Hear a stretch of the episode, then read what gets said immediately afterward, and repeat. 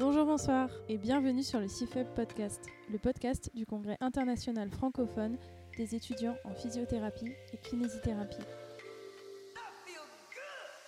Bonjour à tous, ici Guillaume du pôle pédiatrie du comité scientifique du CIFEPK. J'ai le plaisir aujourd'hui de recevoir Béatrice Camrère, journaliste scientifique spécialisée en parentalité, qui nous parlera d'éducation, de parentalité, avec qui on échangera sur quelques pistes qui peuvent expliquer l'apparition des déformations crâniennes positionnelles au XXIe siècle, ou encore comment favoriser la coopération entre parents et thérapeutes. Bonne écoute Bonjour Béatrice Bonjour Guillaume Comment allez-vous? Très bien, merci. Bienvenue sur ce nouvel épisode du CIFE Podcast. Titulaire d'un master en didactique des sciences et de 4 années de thèse en sciences de l'éducation, vous avez arrêté vos études pour devenir journaliste scientifique, conférencière et autrice de deux livres sur la parentalité. Qu'est-ce qui a motivé cette orientation professionnelle? Alors il y a eu plusieurs facteurs, hein. évidemment, c'est pas c'est pas complètement unique. Bon, d'abord il y avait j'avais un certain nombre d'insatisfactions euh, en tant que doctorante, comme beaucoup de doctorants aujourd'hui, mais bon à, l'époque euh, on, avait moins d'occasions de, s'exprimer. Voilà, la, la, recherche euh, me semblait à la fois extrêmement stimulante et en même temps, voilà, quand on fait de la recherche, on s'occupe d'un sujet. Moi j'avais envie de m'occuper de plein de sujets, de poser plein de questions. et puis c'est aussi arrivé un moment où ben, j'ai eu des, des, des naissances et donc voilà, ça a été l'occasion de faire un peu le point sur, euh, sur là où je voulais euh, aller et euh, de, prendre un congé parental parce que c'était quelque chose qui me faisait envie d'expérimenter le, le, job de parent à plein temps et, voilà, qui a été propice à, à cette réflexion et à cette réorientation. D'accord. Et comment avez-vous vécu cette réorientation professionnelle et votre congé maternité? Le congé parental, dans un premier temps, euh, bah, que comme vous l'imaginez, on croit toujours, enfin, en, tout cas, en, tant que femme, on, peut avoir un certain nombre de, fantasmes autour de ça, parce qu'on a été élevé là-dedans. Bon, la confrontation à la réalité a quand même été assez sévère. Au début, je me suis dit, bon, bah, je, je suis pas faite pour ça, en fait, c'est pas, pas possible. Euh, mais bon, après, il y a eu des très bons moments et je regrette pas du tout cette, cette période, mais c'est vrai que c'était quand même plus intense que ce que j'avais euh, imaginé dans ma vision idéalisée du congé parental.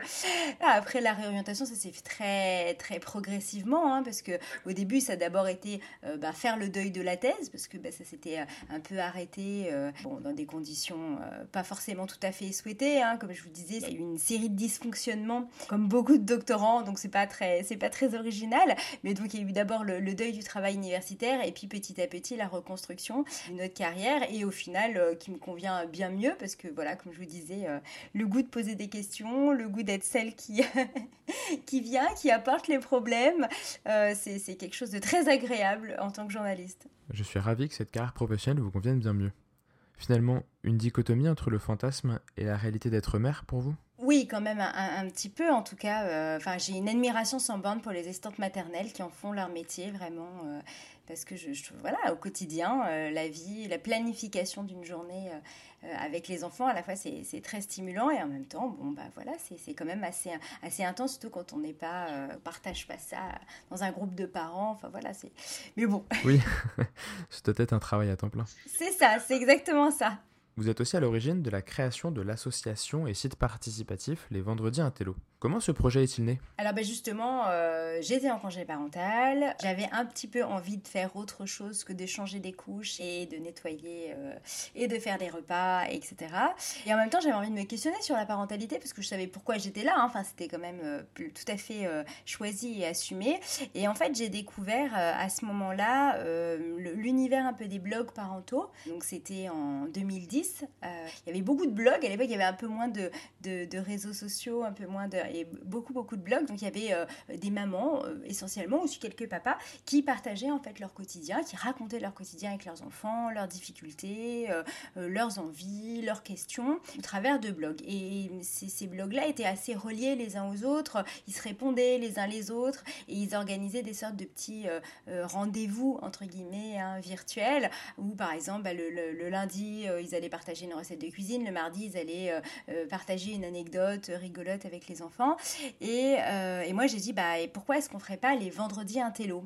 C'est pour ça que ça s'appelle comme ça, parce qu'on s'est dit, bah, tiens, est-ce qu'on pourrait pas partager une fois par semaine bah, des lectures, en fait, puisque je m'étais rendu compte que tous ces, tous ces parents euh, lisaient énormément, alors euh, euh, des articles, des livres, des brochures, des magazines, essayaient beaucoup de s'informer sur, sur les questions de parentalité, sur les problèmes auxquels ils étaient confrontés. Donc voilà, donc le site est né un petit peu comme ça, c'est un site participatif, donc l'idée c'était, bah voilà, tous les vendredis, vous allez partager vos lectures et si possible aussi votre expérience, les, questionnements que ça a suscité. Évidemment, dans ma perspective à moi, euh, c'était à la fois l'objectif de euh, dépassionner un peu les débats en parentalité, parce que ben il y a beaucoup de pour, de contre, euh, c'est quand même un peu un, champ de mine, hein, certains sujets. Donc c'était dire, ben, on, va mettre une, référence au milieu, on va mettre un, livre, un texte au milieu, on va peut-être se disputer sur le texte, mais on va plus disputer les uns les autres. Puis c'était importer dans le champ de la parentalité ben, la pratique de la source, tout simplement.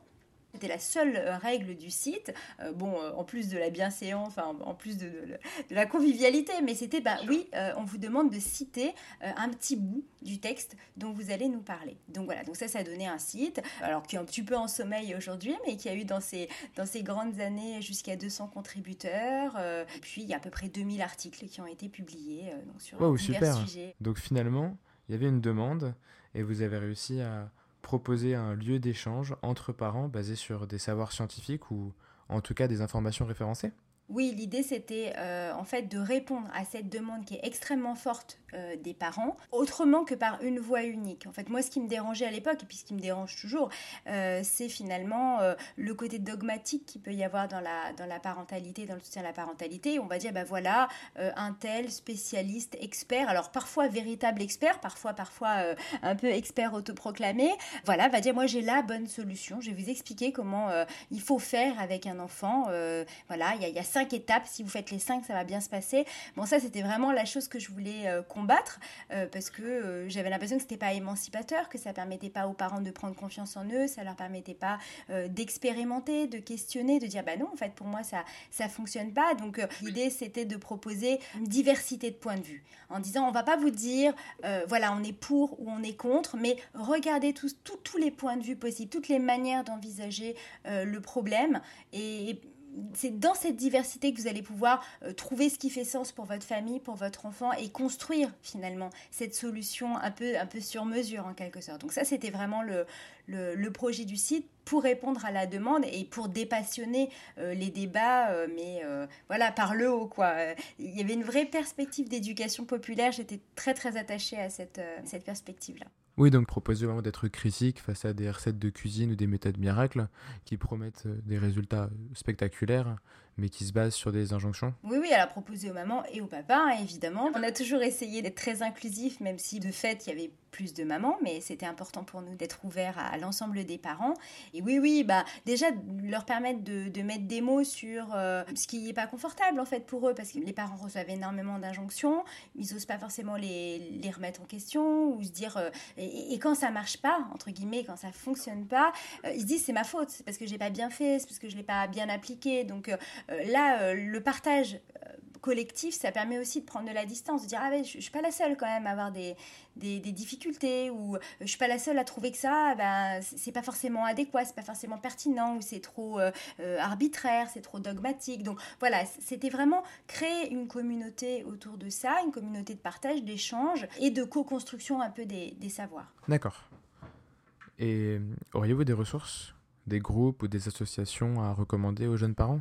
Par rapport à tout ça justement C'est toujours le gros problème. Moi, j'ai des difficultés à trouver des, des, références qui soient vraiment que je puisse euh, conseiller les yeux les yeux fermés, parce que malheureusement le, le monde de la parentalité est encore euh, vraiment pétri euh, de de point de vue injonctif, infantilisant, euh, euh, un peu tout ce que je viens de, critiquer qui nous a amené à la construction des, des vendredis intello. Donc c'est compliqué de promouvoir des sites, de promouvoir des, lieux d'échange. Moi, ce, que je pense qu'on peut conseiller aux parents, c'est euh, de s'autoriser à faire preuve d'esprit critique, en fait, en quelque sorte. C'est-à-dire, oui, d'aller sonner à la porte des associations de soutien à la parentalité qui peuvent trouver autour de chez eux, parce qu'il y en a qui fonctionnent super bien, il y en a qui sont des vrais lieux de partage de convivialité où on va pouvoir trouver des pères, en fait, des personnes avec qui euh, vraiment euh, bah, grandir et, cheminer en parentalité. Et puis euh, bah, d'autres lieux qui vont pas être adaptés, pas forcément parce que c'est des lieux malveillant ou qui fonctionne pas bien, juste parce que, ben voilà, pour coller exactement aux besoins de chaque parent, de chaque famille, ben, il y, a quand même une forme d'adéquation, il y a quelque chose de l'ordre du relationnel. Donc j'ai envie de dire oui, allez-y, osez, n'hésitez pas. Le, partage et l'échange, en général, c'est quand même quelque chose de positif et qui va permettre d'avancer. et en même temps, ben, si ça convient pas, ça convient pas. Et, il faut être méfiant. Par exemple, sur, sur Facebook, il y a beaucoup de, de groupes de parents euh, qui se revendiquent en particulier de la bienveillance éducative et euh, bah, en fait qui dans les faits sont pas du tout bienveillants. Et euh, il y, y, a des parents, des mamans qui peuvent se retrouver dans des situations très difficiles où elles vont se sentir de très mauvaises mères, elles vont se sentir incapables sous l'effet du groupe. Donc voilà, il faut quand même être vigilant par rapport à ça et, et pas perdre son esprit critique. En Occident, depuis le début du XXe siècle, les représentations de l'enfant, de ses droits et de ses besoins a beaucoup évolué.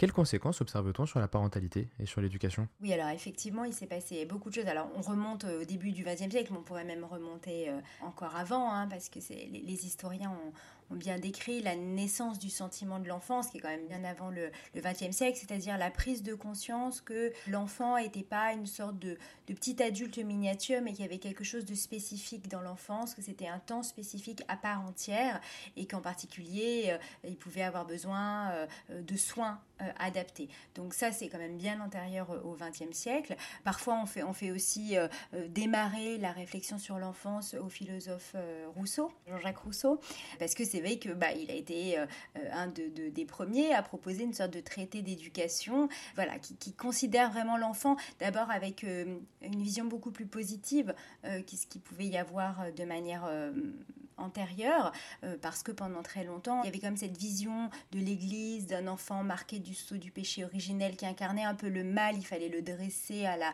à la civilisation. Donc voilà, il y avait quand même quelque chose assez négatif dans le regard sur l'enfant. Voilà, Rousseau, bah, c'est un des premiers à renverser cette tendance, à dire ben non, euh, l'enfance, c'est un moment privilégié, euh, euh, c'est là qu'on va retrouver un peu l'origine de, l'humain. Donc après, il y a tout le courant romantique qui va continuer à sublimer cette période de l'enfance. Alors si on parle vraiment des changements du XXe siècle, parce qu'on va quand même pas refaire toute l'histoire de, l'éducation, les, grands changements du XXe siècle, c'est d'abord bah, l'avènement du mouvement pour l'éducation nouvelle. Donc c'est vraiment tout un ensemble de, euh, de personnes, euh, de pédagogues, de psychologues qui vont se mettre à réfléchir euh, sur ce que doit être l'éducation de l'enfant.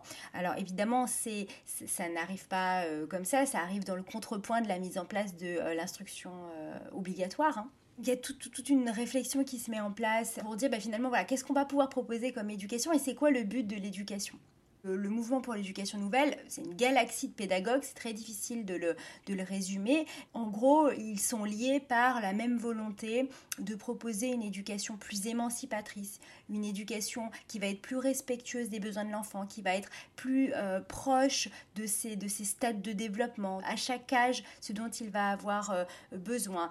Ça va être aussi une éducation à la paix, euh, parce que le mouvement pour l'éducation nouvelle est très actif à partir des années 1920, donc on sort du traumatisme de la Première Guerre mondiale, il y a vraiment cette idée qu'on ne veut pas que les choses se repassent, donc il faut éduquer la nouvelle génération pour que plus jamais il y ait un tel, un tel massacre. Donc voilà, c'est tout toutes ces, toutes ces idées-là qui vont commencer à infuser dans la société. Euh, donc les grands noms qu'on connaît, hein, c'est euh, Lestin Freinet, euh, c'est Ovid de Crowley, c'est évidemment Maria Montessori. Donc voilà, c'est toutes ces personnes-là qui vont commencer à réfléchir aux besoins de l'enfant et à comment adapter finalement la, la posture de l'adulte aux besoins de l'enfant. Donc ça, c'est un des, premiers éléments. Après, on a aussi, bah, à peu près à la même période, en fait, l'émergence de la psychologie de, l'enfant. Donc les premiers travaux de Jean Piaget, par exemple, euh, ben, sur les stades de développement, les fameux. Donc euh, les, deux vont s'étayer, hein, l'éducation nouvelle et euh, la psychologie de l'enfant, parce qu'il y a une vraie volonté aussi de, la part de l'éducation nouvelle que ce soit beaucoup plus scientifique l'approche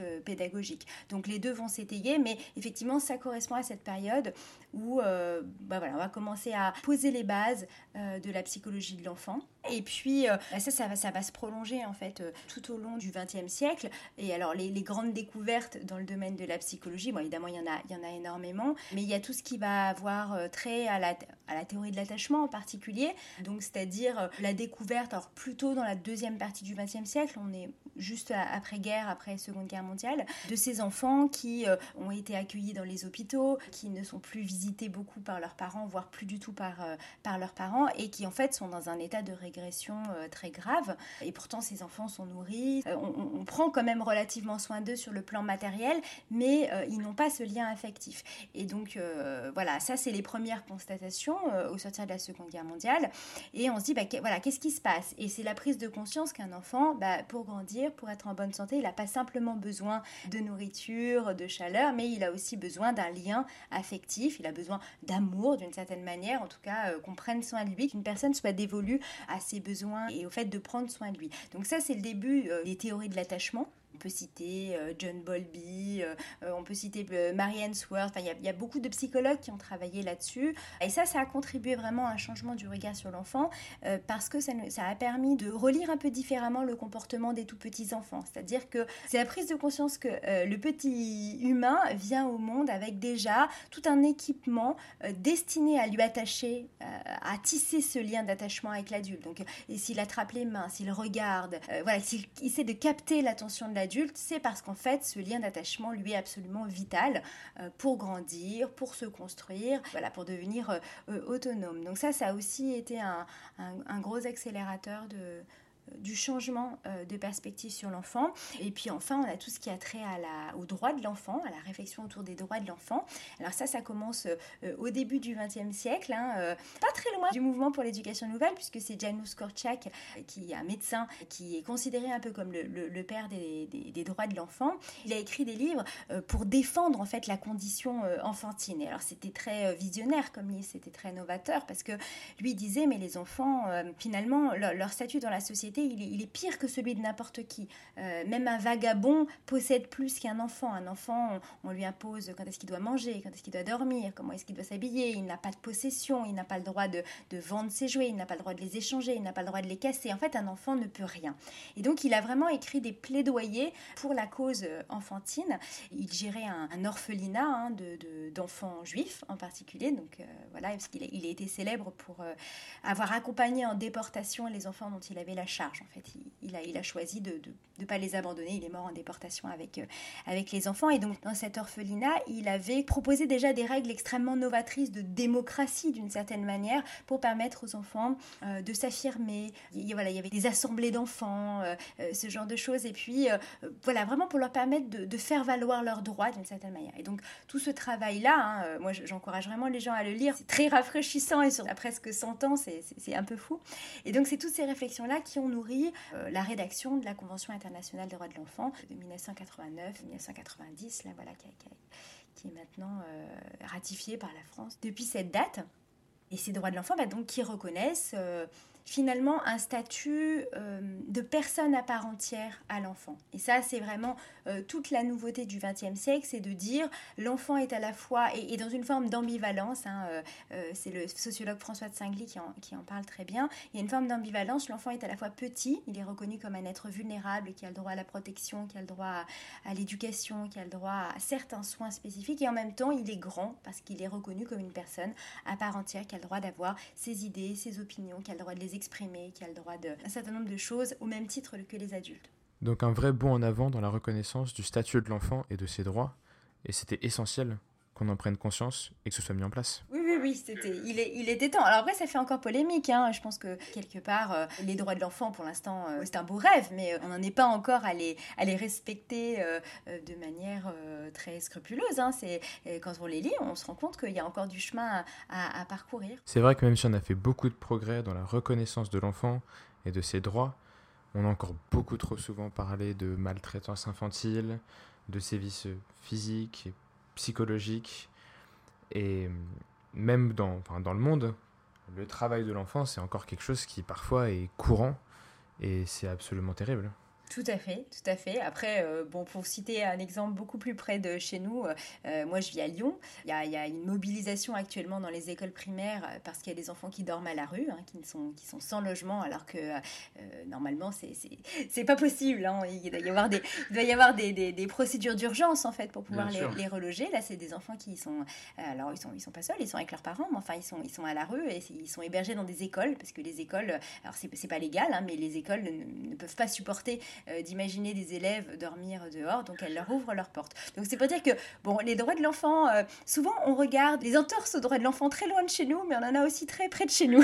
Ne serait-ce que le fait de forcer les enfants à goûter à tout, à finir leur assiette, à la cantine par exemple, alors que certains enfants ont des dégoûts alimentaires, des troubles de l'oralité ou même des allergies, et qui finissent traumatisés parce qu'on leur fait manger des choses qu'ils ne peuvent pas manger c'est encore d'actualité et c'est pareil, c'est terrible.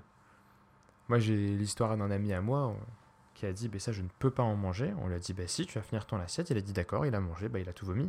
Et euh, c'était pas une expérience agréable. Tout à fait. Comment le soin de l'enfant est devenu un enjeu de société? Il faut remonter un petit peu plus, plus loin euh, dans, dans l'histoire. Hein. Il faut plutôt remonter euh, au 19e siècle. Avant la Révolution française, avant le 19e siècle, euh, on est dans un modèle ultra-patriarcal, donc où le père de famille, bon, même au 19e siècle, mais bon, c'est le début de la remise en question, où le père de famille est vraiment tout puissant, hein, ou presque. Alors on n'est pas tout à fait dans la situation de la romantique, mais et l'État, quelque part, ne va pas s'intéresser ou va pas considérer c'est de ses prérogatives d'aller voir ce qui se passe dans les familles. Donc, euh, il peut y avoir des mauvais traitements, c'est pas une affaire d'État, justement.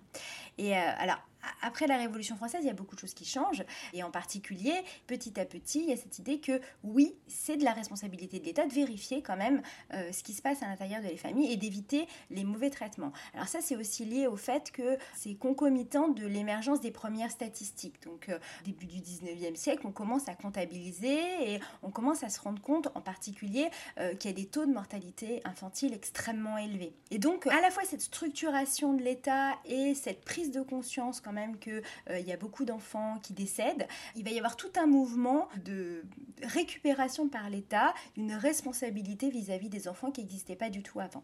Donc ça va se traduire en particulier par une série de lois de protection euh, des enfants. Donc c'est au 19e siècle qu'on a euh, les lois d'interdiction, de très forte réglementation du travail des enfants. c'est au 19e siècle qu'on a les premières lois sur la, déchéance de l'autorité paternelle dans le cas de très mauvais traitements. C'est à cette période-là aussi qu'on a la mise en place de l'instruction obligatoire, l'instruction primaire obligatoire. Donc voilà, c'est tout ce mouvement de société qui se met en place et dans le même temps, euh, pour les plus jeunes enfants. On assiste plutôt dans le domaine de la médecine à la fois euh, à la structuration de la profession de sage-femme, ça c'est quelque chose qu'on peut souligner aussi parce que on est dans cette idée aussi de prévenir, de commencer à être un peu dans la perspective de la protection maternelle et infantile, même si on n'y est pas encore, hein, il faut attendre le XXe siècle pour y être, mais on est déjà un peu dans cette perspective-là. Donc on veut qu'il y ait moins de décès, euh, moins de décès de, de mères, moins de décès d'enfants.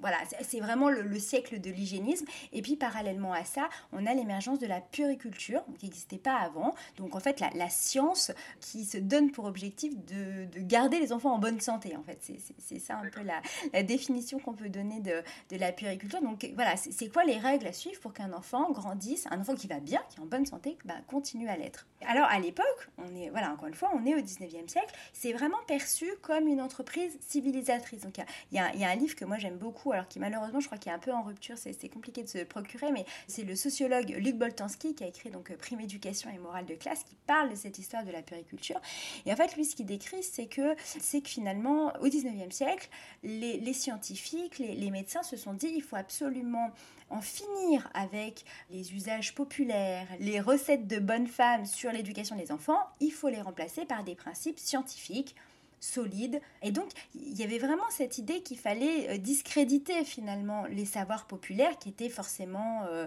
euh, inadéquats, qui étaient forcément absurdes, irrationnels, et qu'il fallait y mettre à la place ces savoirs scientifiques.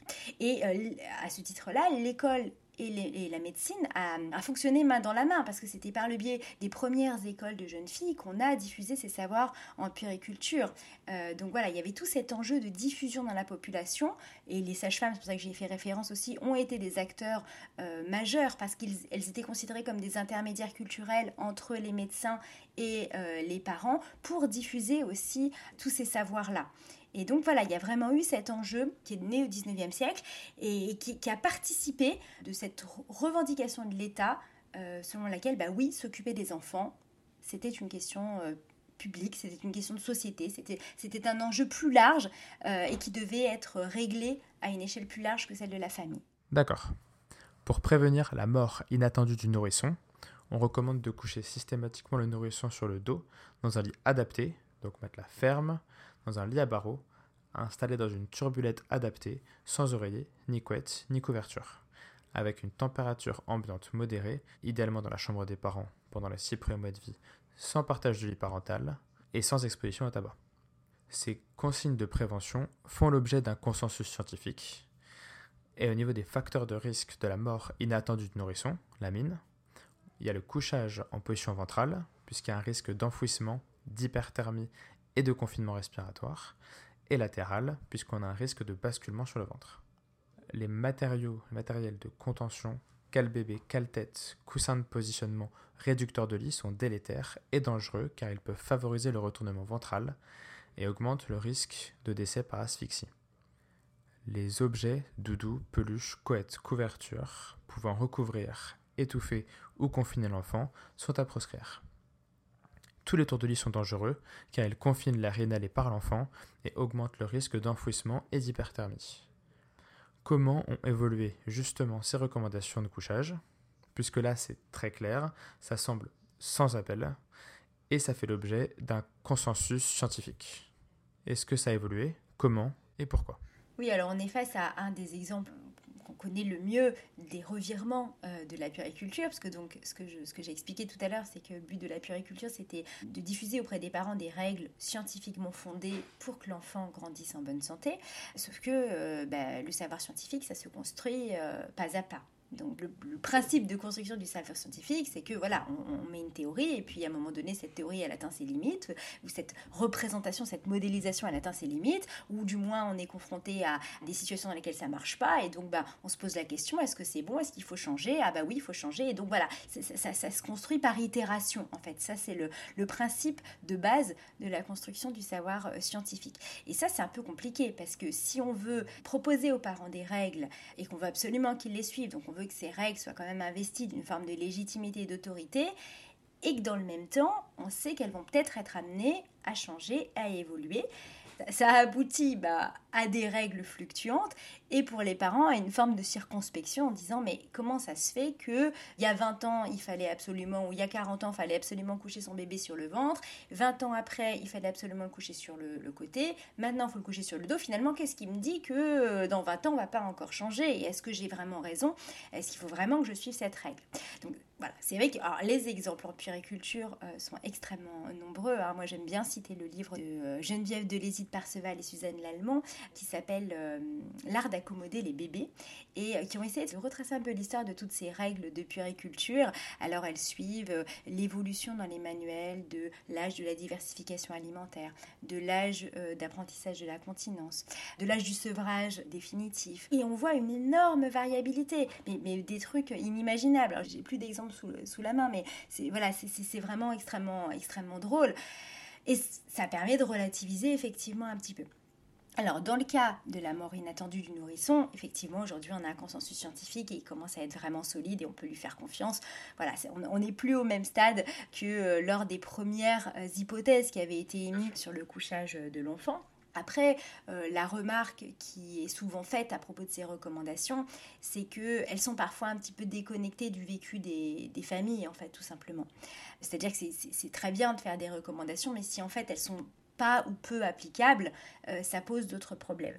Et c'est vrai que ce qui revient souvent en particulier, c'est surtout la recommandation autour du non-partage du lit. parce que ben, on sait qu'un nourrisson, euh, ben, ça, se réveille la nuit, ça pleure, ça peut réclamer le sein plusieurs fois ou le biberon plusieurs fois par nuit, euh, que les parents vont arriver à des stades de plus ou moins avancés de, de fatigue et d'épuisement et qu'il y en a un très grand nombre qui vont finir par le prendre dans leur lit. Donc la question c'est de savoir finalement est-ce que euh, faudrait pas proposer des recommandations qui soient plus en adéquation avec ce que en réalité les parents vont pouvoir euh, mettre en place, sachant que euh, sur le plan des risques, un partage de lit qui n'a pas été planifié est beaucoup plus à risque qu'un partage de lit qui a été euh, organisé et planifié. Alors en particulier, voilà, soit par le biais d'un berceau cododo, soit avec un matelas, un lit posé au sol, un nouveau sans couverture, etc. Donc en gardant le maximum des recommandations, mais en adaptant ce point-là qui est l'un de ceux qui est quand même le plus problématique pour les parents. Donc quelque part, les recommandations telles qu'elle est émise euh, aujourd'hui, elle dénote à la fois d'une forme d'autoritarisme des principes de la puriculture, qui, qui vraiment, c'est, on, le constate depuis le début, donc c'est nous qui avons raison, on a des règles, il faut les respecter, c'est comme ça, et si vous le faites pas, vous allez tuer votre bébé, parce que c'est un peu ça quand même qu'il y a derrière, et en même temps, une difficulté d'adaptation à la réalité des familles, à la réalité du vécu. Voilà, c'est, au début du XXe siècle, il disait, euh, vous ne devez pas rester trop proche de votre enfant parce que ça risque euh, de le perturber pour diverses euh, raisons. En plus, la psychanalyse était en train d'émerger, donc on avait euh, plein d'interprétations là-dessus. Et les mères voyaient pas comment faire parce que ça leur paraissait un, contresens. Bah, là, on est un peu dans la même situation. Donc, c'est comment on fait évoluer ces recommandations de façon à ce qu'elles puissent s'adapter à la réalité des parents. Oui, c'est sûr qu'il faut s'adapter à la réalité.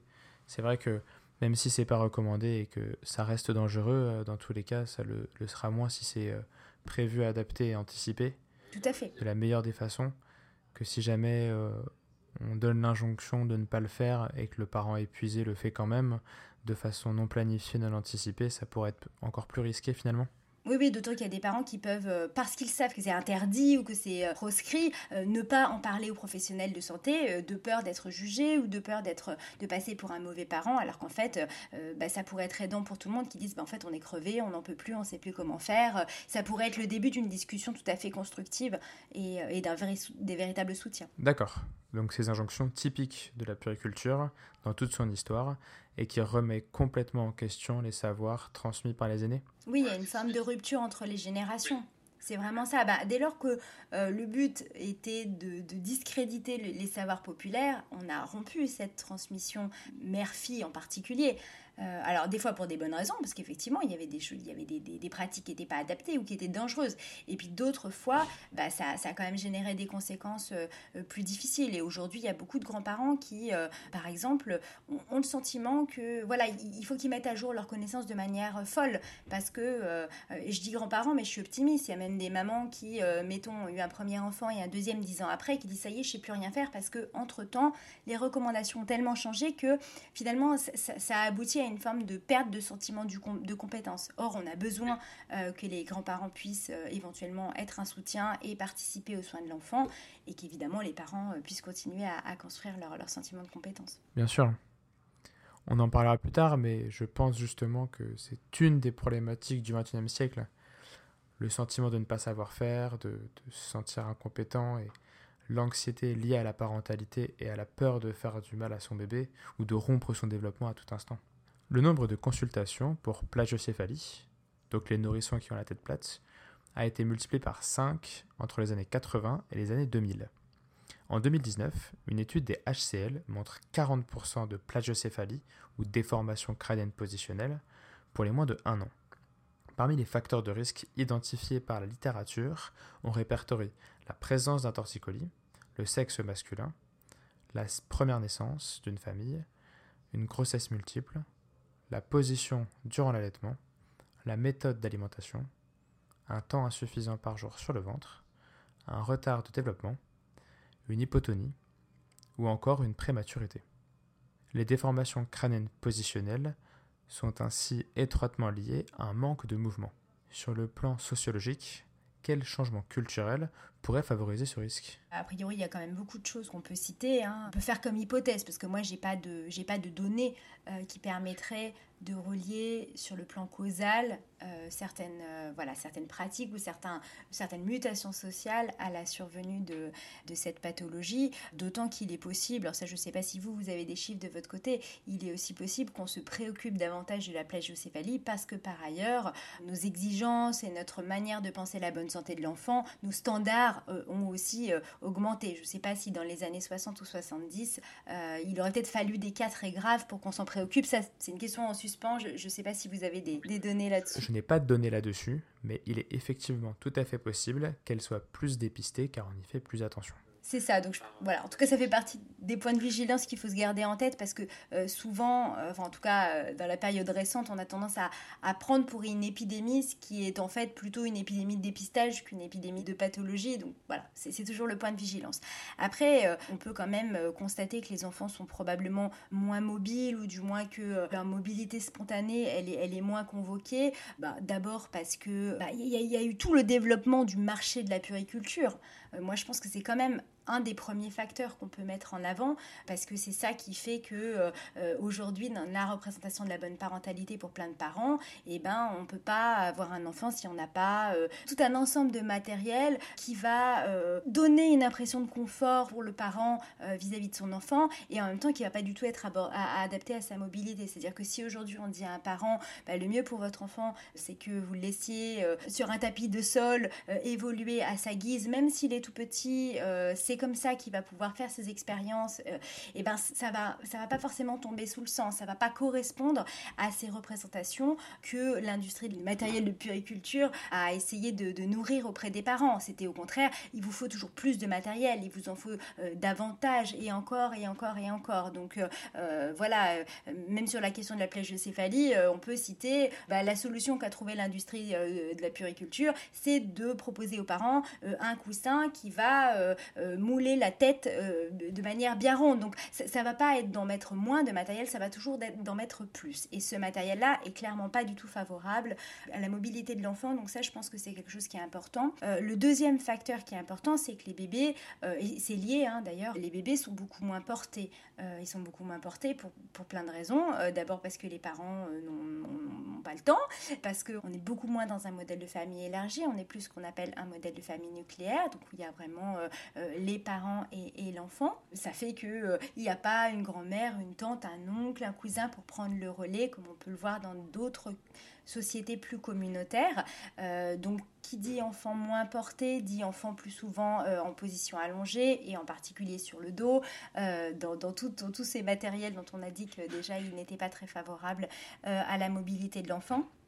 Après, voilà, il y a des parents très très renseignés, par exemple, qui euh, vont être sensibles aux approches euh, de motricité libre telles que Amy Pickler, qui n'ont pas forcément ces problèmes-là, mais ils sont déjà dans une démarche euh, pédagogique, euh, je veux dire quasi professionnel. C'est pas du tout à la portée de, tous les parents. Moi, j'ai l'impression que euh, les standards dominants sur la bonne parentalité, euh, ce ne sont absolument pas des standards qui vont encourager la motricité de l'enfant, qui vont encourager le, le, minimalisme, on va dire, en termes d'équipement de puriculture. Bien sûr. Alors, c'est vrai que je ne suis pas encore très familier de ce milieu, et donc j'ai pas beaucoup de visibilité sur la publicité autour du matériel de puriculture, mais dans ce qu'on peut voir dans les vitrines, dans les rues, et de ce que m'en disent les parents, on a l'impression qu'il y a peut-être beaucoup plus de publicité autour de la dernière poussette, du dernier transat, euh, Baby ou Cozy. Moi j'ai été horrifié en voyant dans une vitrine de Noël un transat rotatif avec une arche et une lumière euh, psychédélique. Je me suis dit pauvre bébé qui est enfermé là-dedans. Et c'est vrai que ça peut sembler extrêmement confortable pour bébé et ça peut être très séduisant euh, pour les parents, mais ça contraint complètement la motricité de bébé. De même que euh, les tapis d'éveil euh, très mous avec une arche hyper stimulante qui est placée trop haute au niveau du regard et qui fixe complètement le regard et qui stimule pas la motricité libre et spontanée de bébé. Et du coup, on aurait peut-être moins de publicité pour des portes-bébés ou des écharpes de portage. Dans le cadre de la prise en soin des déformations crâniennes positionnelles en kinésithérapie pédiatrique, on est amené à prodiguer des conseils pour accompagner et encourager la motricité des nourrissons. Cependant, on rencontre parfois des difficultés d'observance dans l'application de ces conseils à la maison.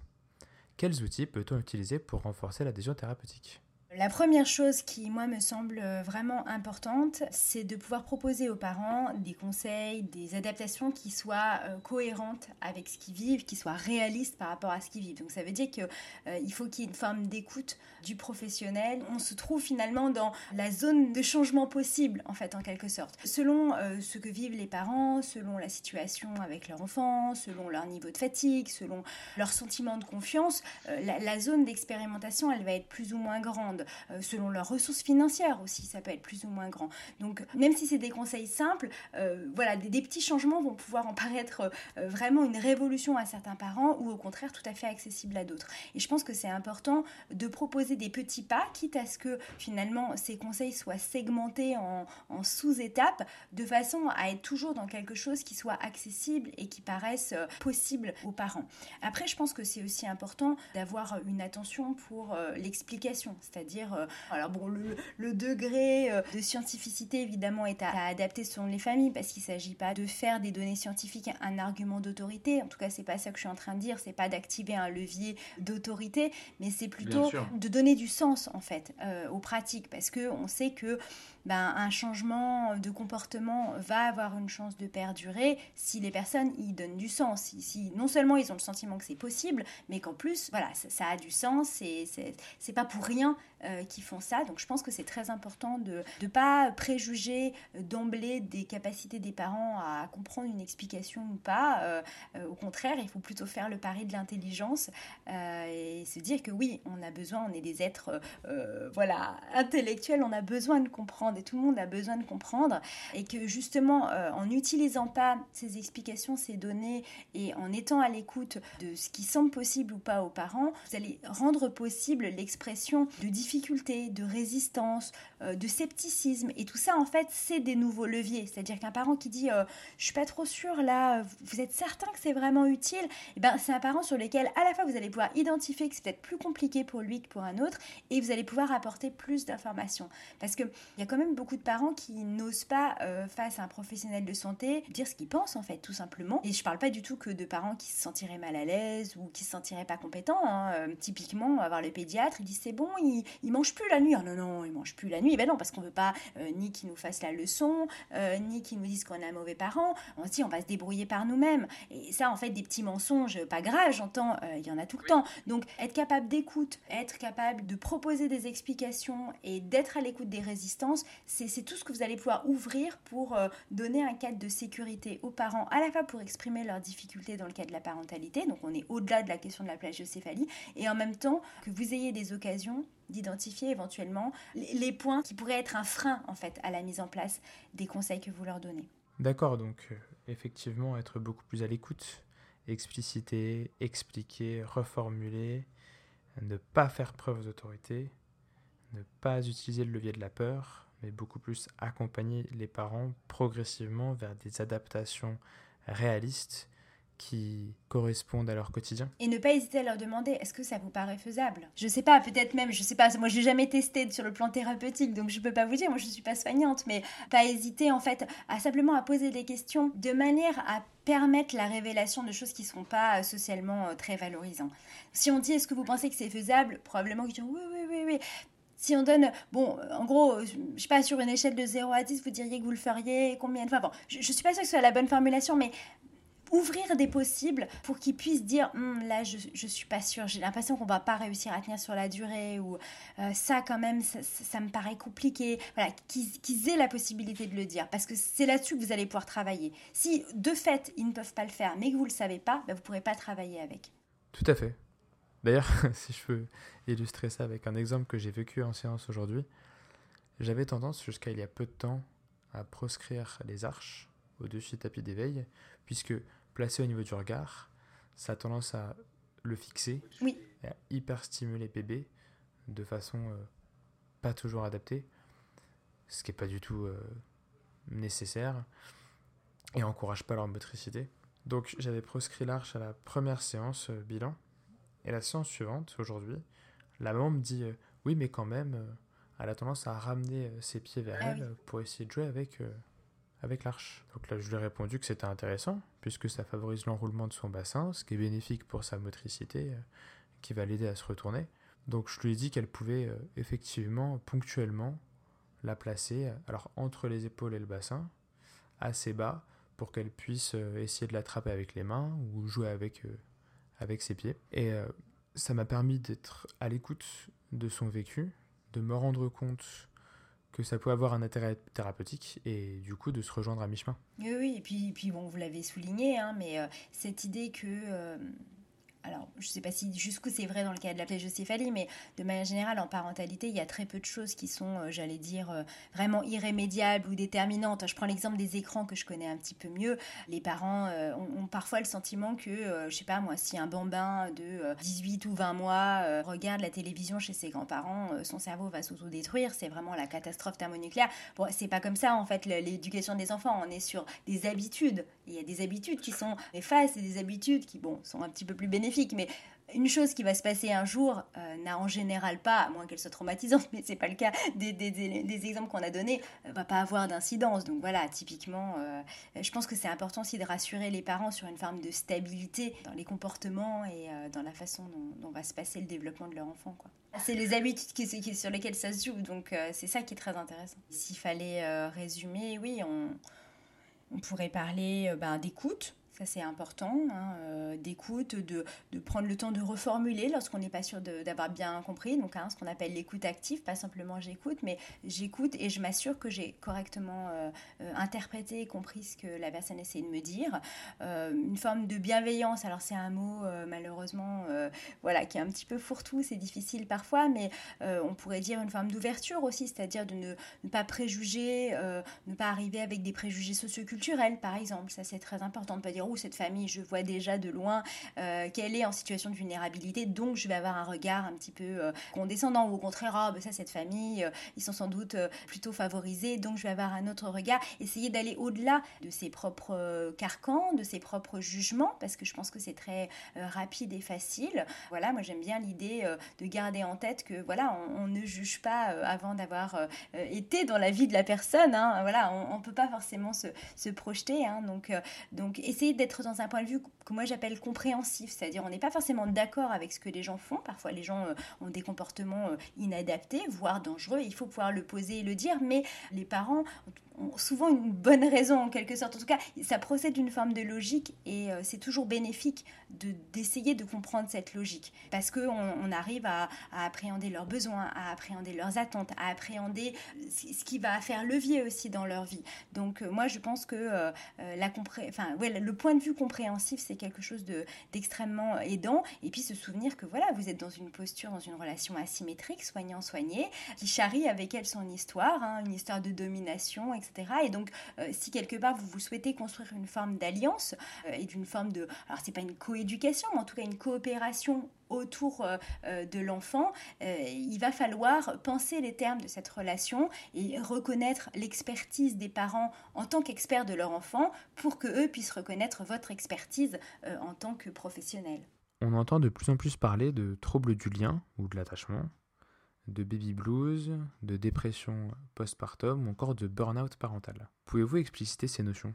Alors bah déjà euh, ça toutes ces notions renvoient à, un mal-être des parents alors en particulier des mères mais pas que hein. on montre de plus en plus que les burn-out euh, parentaux touchent pas que les mères. Même que les dépressions du postpartum d'une certaine manière même si physiologiquement voilà il se passe pas tout à fait quand même euh, les mêmes choses mais peuvent aussi d'une certaine façon impacter les pères. Donc c'est c'est un ensemble de pathologies de mal-être qui vont toucher les parents et qui sont directement en lien avec leur mission parentale alors après, chacun a un peu sa, définition euh, euh, précise. Est-ce qu'on est plutôt du domaine de la pathologie? Est-ce qu'on est plutôt du domaine du trouble? Euh, C'est pas facile. Moi, je suis pas une spécialiste non plus de ces notions-là et je, ne m'avancerai pas à les diagnostiquer ni à donner des, critères vraiment diagnostiques. Ce qu'on peut dire de manière un peu générale, c'est que le baby blues, souvent on en parle pour évoquer les sentiments un peu négatifs, les tristesses passagères qu'il peut y avoir vraiment dans les premiers jours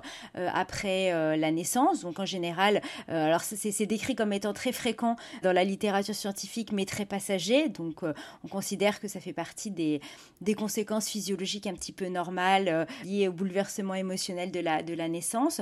En revanche, la dépression du postpartum, ça, ça, ça touche quand même beaucoup moins de femmes. Alors les, les chiffres du CNGOF, le syndicat national des gynécologues obstétriciens, parlent de 13% des femmes qui pourraient être touchées.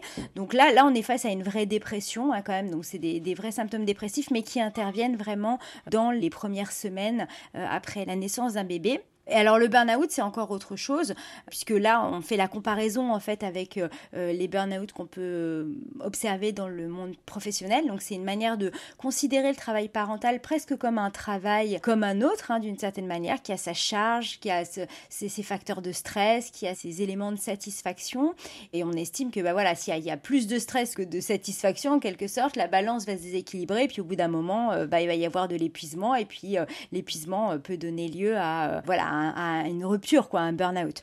Donc là, c'est un petit peu différent. On n'est pas dans la dépression parce que le, le, burn-out parental, hein, c'est euh, euh, Isabelle Roskam, psychologue belge, qui l'a beaucoup étudié, qui a essayé de mettre en place justement des, des outils pour aider les, les, parents et les professionnels à le diagnostiquer en s'inspirant des outils qui existent pour les, les personnes en activité professionnelle. Hein. Et donc elle, elle a, elle a étudié ça. Elle estime qu'il y a à peu près 5 à 10 des, des parents en France euh, qui sont touchés par le, par le burn-out parental. Et ce qu'elle explique, c'est que c'est vraiment un trouble euh, contextualisé. C'est-à-dire que c'est pas comme la dépression, où vraiment on se sent mal euh, à tous les moments de, de, sa vie. Euh, le burn-out parental, ben, en fait, on se sent mal quand on est avec ses enfants. Mais quand on part au travail, ça va beaucoup mieux. Donc c'est un petit peu, un, peu ça la différence. Après, voilà, encore une fois, je vais pas aller dans les critères diagnostiques. C'est juste différentes manières de rendre compte des difficultés qu'il peut y avoir.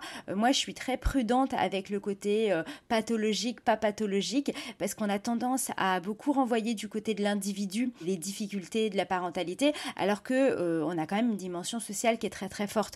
Alors dans le cas du burn-out en particulier, hein, du burn-out parental, bah, ce qu'a montré Isabelle Roskam, entre autres, euh, c'est que toutes les sociétés ne sont pas à risque de la même manière. Donc euh, par exemple des, sociétés plus communautaires où la famille élargie participe davantage, il y a beaucoup beaucoup beaucoup moins de cas de burn-out que dans les sociétés occidentales comme la France. Même dans l'histoire, il y a aussi une évolution. Elle a essayé de retrouver des personnes euh, en maison de retraite pour essayer de voir si elles avaient connu ces symptômes-là lorsqu'elles étaient euh, bah, jeunes parents. Enfin voilà, c'est pas quelque chose d'universel. Oui, euh, il y a pu y avoir de l'épuisement parental à, toute époque. Hein. Moi, je me souviens avoir être tombée sur une publicité américaine au début du XXe siècle pour des chocolats dans lesquels il y avait des, amphétamines. Alors, parce qu'à l'époque, c'était pas du tout considéré comme évidemment une, une, drogue. Et donc, c'était, je me souviens plus exactement du slogan, mais c'était Mesdames, pour tenir, pour survivre au quotidien parental, prenez donc euh, ce chocolat qui vous fera beaucoup de bien. N'en doute pas, hein, mais voilà. Donc, euh, c'est juste pour dire que, voilà, évidemment, la fatigue des mères, c'est pas du tout une nouveauté, mais il y a quand même des facteurs sociaux qui sont très importants. Donc, euh, tout expliqué par des, vulnérabilités individuelles, c'est quand même passé sous silence bah, les responsabilités collectives, hein, tout simplement. Donc, ça, c'est des choses qu'on peut dire pour différencier ces différents troubles euh, etc. Si je poursuis un petit peu sur la question sociale, euh, on peut remarquer aussi que euh, en France, c'est assez récent la prise de conscience de toutes ces difficultés liées à la maternité, parce que pendant très longtemps, à, la maternité, à la parentalité, hein, parce que pendant longtemps, on était vraiment dans cette idée que être parent, ça rendait forcément heureux, être parent, c'était la plus belle chose du monde.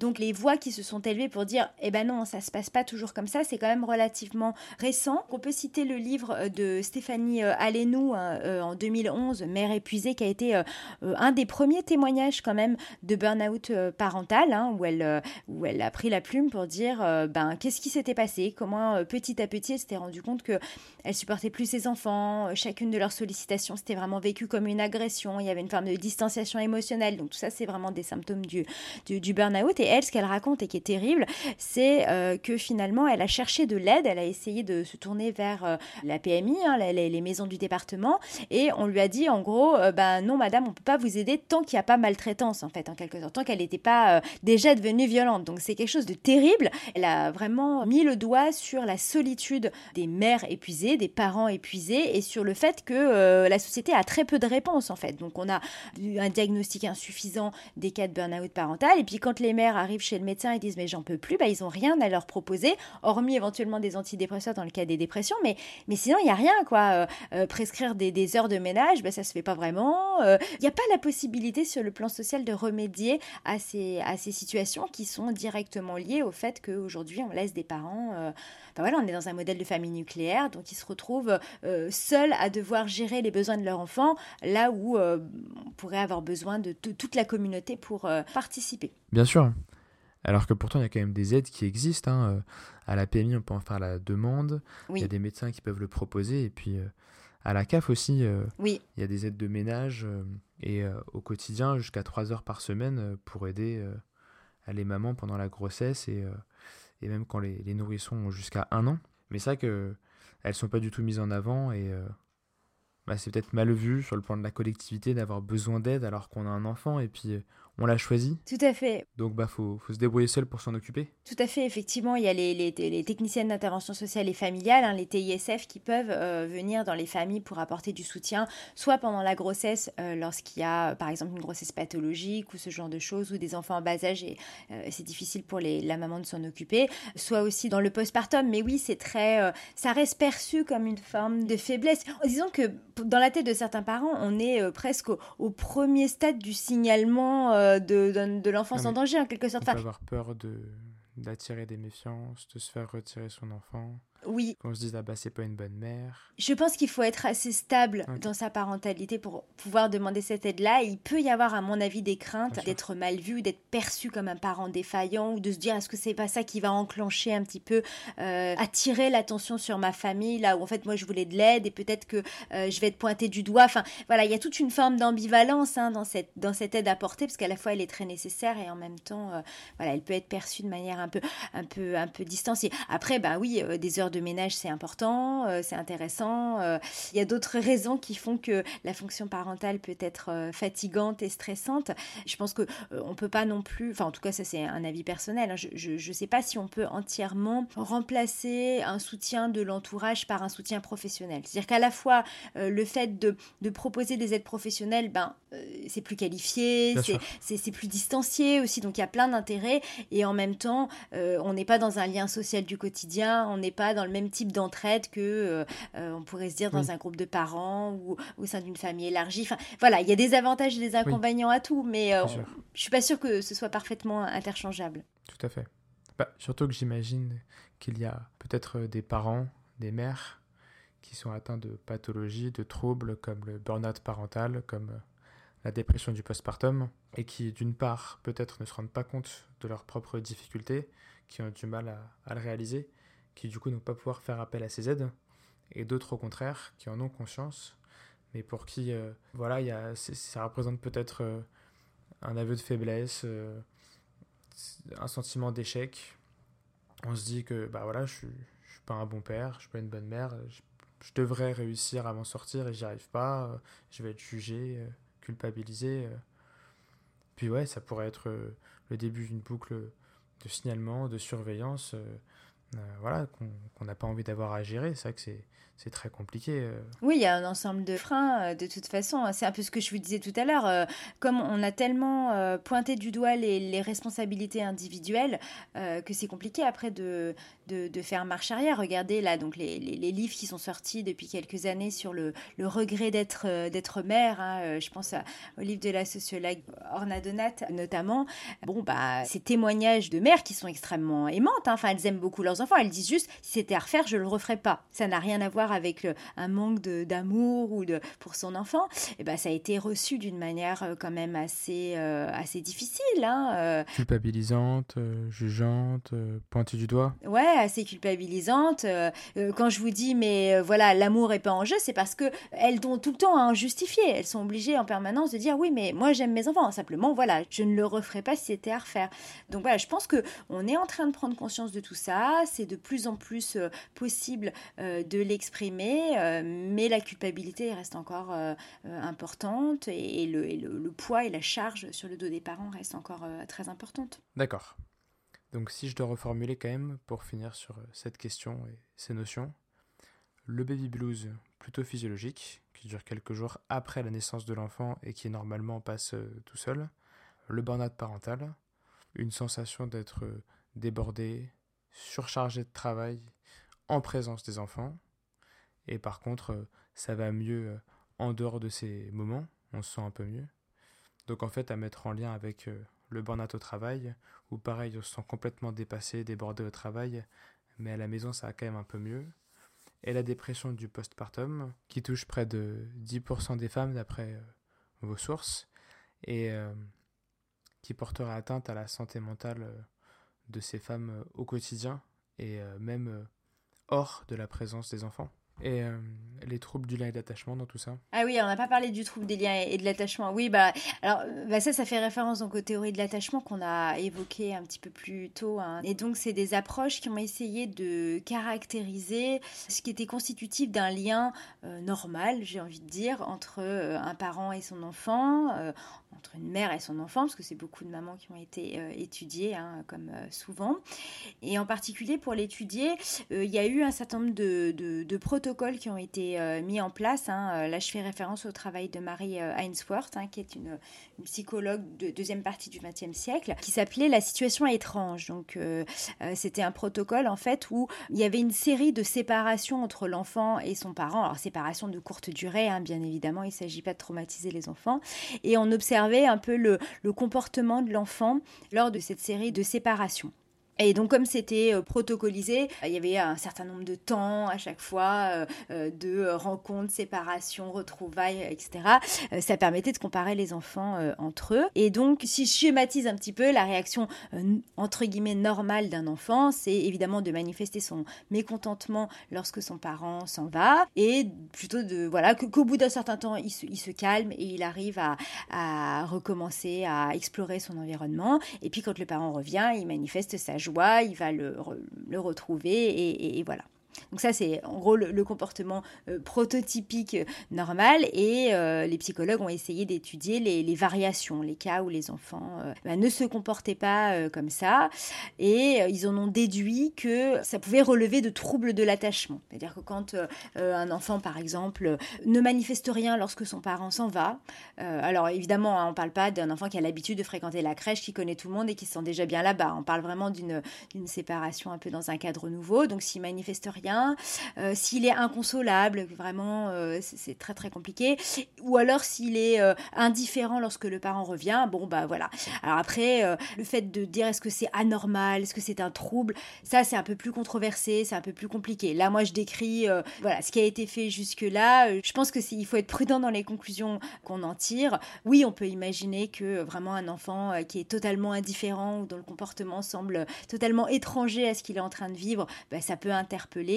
Après, euh, voilà, c'est très compliqué d'en tirer des conclusions euh, et sur le, comportement parental et sur l'enfant parce que c'est quand même euh, une relation qui se construit à deux. Donc oui, il peut y avoir, il peut y avoir à l'origine des comportements parentaux inadaptés, mais il y a aussi des sensibilités de chaque enfant. Voilà, on, ne peut pas forcément rendre compte de pourquoi les enfants vont se retrouver dans tel ou tel type d'attachement. Ce qu'on peut dire, c'est que l'extrême majorité des enfants va suivre un peu le schéma à quelques exceptions près que j'ai décrit tout à l'heure et qu'on considère qu'un attachement euh, sécure, hein, c'est comme ça qu'on parle d'un attachement euh, entre guillemets normal, c'est un lien qui va permettre euh, à l'enfant en fait d'apprendre et de découvrir le monde. Et c'est ça qui est aussi intéressant là-dedans, c'est que finalement, en cultivant un lien de bonne qualité, eh ben, c'est ça qui va permettre à l'enfant de se détacher finalement, d'être autonome, d'aller vers l'extérieur. Donc voilà, il y a quelque chose d'un peu contre-intuitif là-dedans qui, est très intéressant, parce que c'est voilà, protéger vos enfants, aimez-les, offrez-leur un, un attachement sécure et c'est comme ça qu'ils deviendront euh, autonomes euh, plus tard. Oui, c'est vrai qu'on pourrait se dire que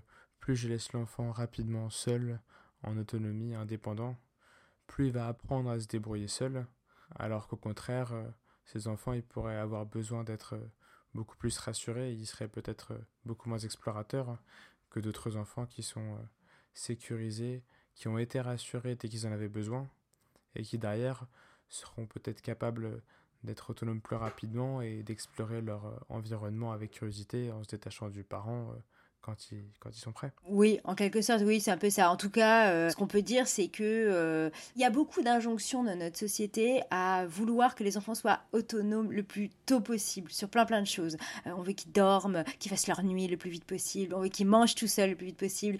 On veut qu'ils aillent en collectivité le plus vite possible. On veut, etc.. Alors bon, tout ça, évidemment, c'est lié à nos attentes sociales, hein, en particulier au fait que ben, on espère bien pouvoir reprendre le travail assez tôt. Le congé parental, ça dure pas, enfin le congé maternité, pardon euh, ça dure pas pendant euh, des mois, donc euh, voilà, en tout cas c'est limité dans le temps. Donc il y a des impératifs qui font que cette autonomie, elle est très attendue de la part des parents, qui sont fatigués, etc., et qui aspirent à une meilleure qualité de vie. Mais du coup, cette, cette espèce de tension-là, oui, ça donne l'impression qu'il faut, qu'il faut aller vite. Donc oui, il y a une injonction en particulier à reprendre le travail très vite qui fait que on désire que les enfants soient rapidement autonomes et on a même l'impression que, enfin, on l'entend beaucoup ce genre de choses ah, mais si tu le gardes tout le temps dans tes bras, euh, euh, il ira jamais euh, rencontrer d'autres personnes. Ah, mais si tu l'allaites trop longtemps, il va jamais se détacher. Ah, mais etc.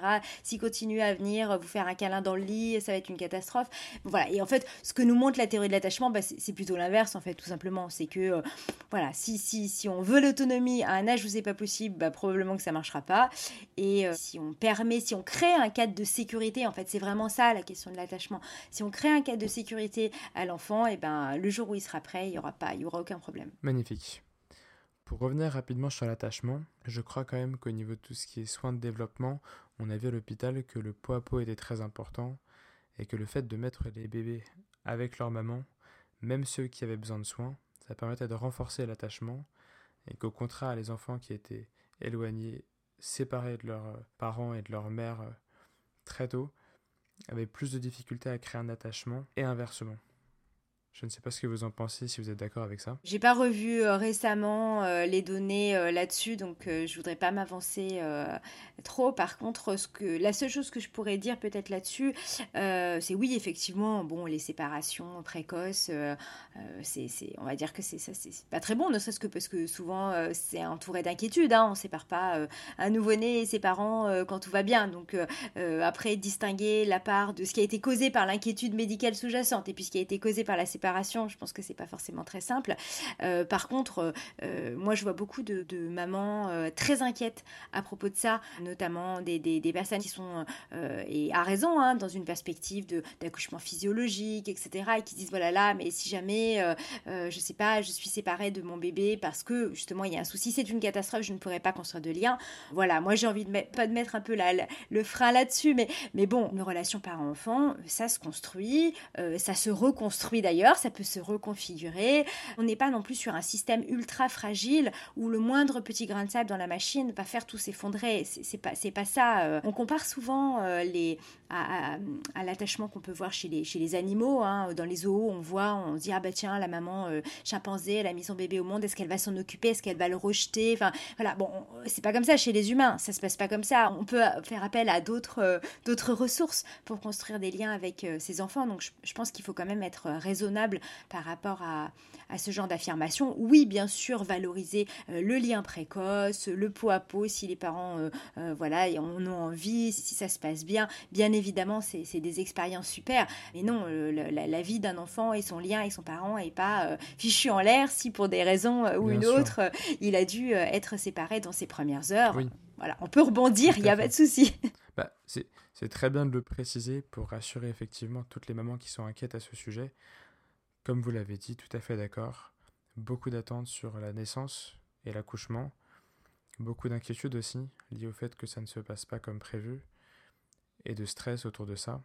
Et au niveau de l'amour et de l'attachement, beaucoup de pression, peut-être de la société, de vous allez aimer votre bébé tout de suite, vous allez voir, vous allez tomber amoureuse, ça va être votre grand amour, alors qu'en fait, pas forcément. Ça se construit comme le lien d'attachement, faut, faut laisser le temps au temps, entre guillemets. C'est une nouvelle personne qu'on rencontre, un nouvel individu. Le lien d'attachement, il met du temps à se créer. On peut mettre du temps à l'aimer parfois, et c'est normal. Et faut pas du tout que ça source d'inquiétude euh, ou de stress à ce sujet. Ça rejoint un peu ce que je vous disais tout à l'heure concernant les projections sociales, l'idéalisation sociale de la fonction parentale et encore plus de la fonction maternelle, euh, où évidemment euh, on va laisser entendre aux futurs parents et aux futures mères en particulier que euh, voilà ce qu'elles vont vivre, c'est un amour inconditionnel, immédiat, comme vous l'avez décrit tout à l'heure. Voilà, c'est du fantasme, c'est ce que projette notre société sur ça, mais en réalité les choses sont plus complexes et, heureusement. C'est vrai que c'est important de ne pas toujours se confronter à, cette. Enfin, d'être en capacité de déconstruire un peu ces attendus sociaux qui, au final, euh, bah, vont générer que de la culpabilité, vont générer une mésestime de soi, alors qu'en fait, il euh, n'y a, rien de tout ça qui est, en jeu. Hein, donc, euh, oui, oui, je sais pas trop. Je, suis d'accord avec vous. Je n'ai pas forcément grand chose à rajouter là-dessus. Alors, pour conclure, Qu'est-ce qu'un bon parent aujourd'hui? Il faut d'abord distinguer la question selon qu'on l'apprend euh, par le biais des idéaux ou par le biais de la réalité, quoi, de la théorie ou de la pratique. Quoi. Alors si on regarde euh, la théorie, euh, bah, la bonne parentalité aujourd'hui, elle se définit beaucoup par l'idéal de l'éducation positive, hein, dont on a, on a déjà pas mal parlé avant. Donc une parentalité qui serait centrée sur les besoins de l'enfant, qui viserait son épanouissement, qui serait non violente évidemment euh, et qui lui permettrait de développer son potentiel euh, au maximum. Donc le, bon parent, finalement, c'est celui qui accompagnerait cet enfant, euh, son enfant là-dedans.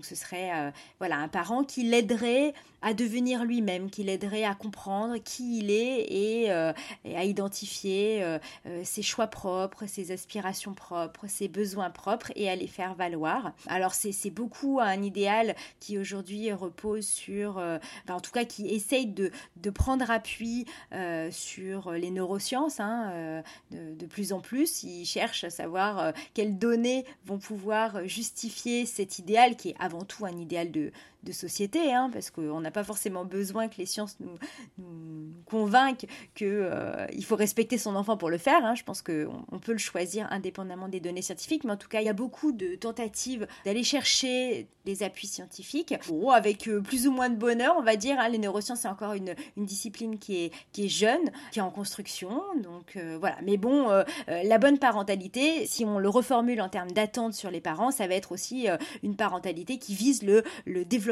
maximal euh, du cerveau. Voilà, donc ça c'est peut-être euh, ce, que, ce que les neurosciences ont apporté un peu plus aux, attentes euh, sur les parents. Après, là, on a parlé de la théorie, après on peut parler de la pratique. Moi je trouve que cette formulation de la bonne parentalité, en théorie, elle est, elle est très très très ambitieuse et potentiellement très culpabilisante et a priori aucun parent va pouvoir être un bon parent dans ce contexte-là, parce que c'est, voilà, quand on dit euh, euh, il faut viser euh, le développement maximal, l'épanouissement, le développement du potentiel, bah forcément, on n'est jamais sûr qu'on va vraiment aller jusqu'au bout.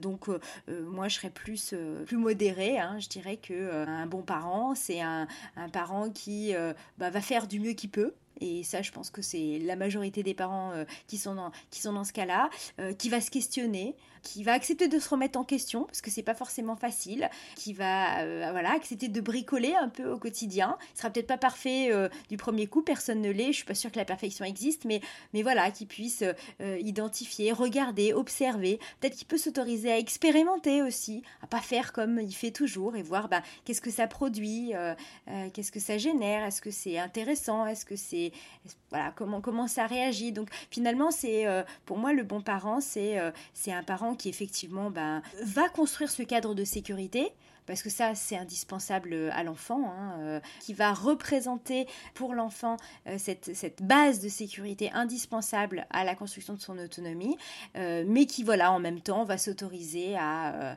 inventer sa parentalité et à la construire un petit peu chaque jour, parce que moi je, je, fais partie des gens qui sont persuadés que voilà la parentalité c'est pas c'est pas il n'y a pas un but en soi, c'est le chemin qui compte, c'est le chemin qu'on va parcourir ensemble qui compte, hein, et, et bien sûr on n'est pas parent, on le devient, c'est important à garder en, tête. Oui, bien sûr.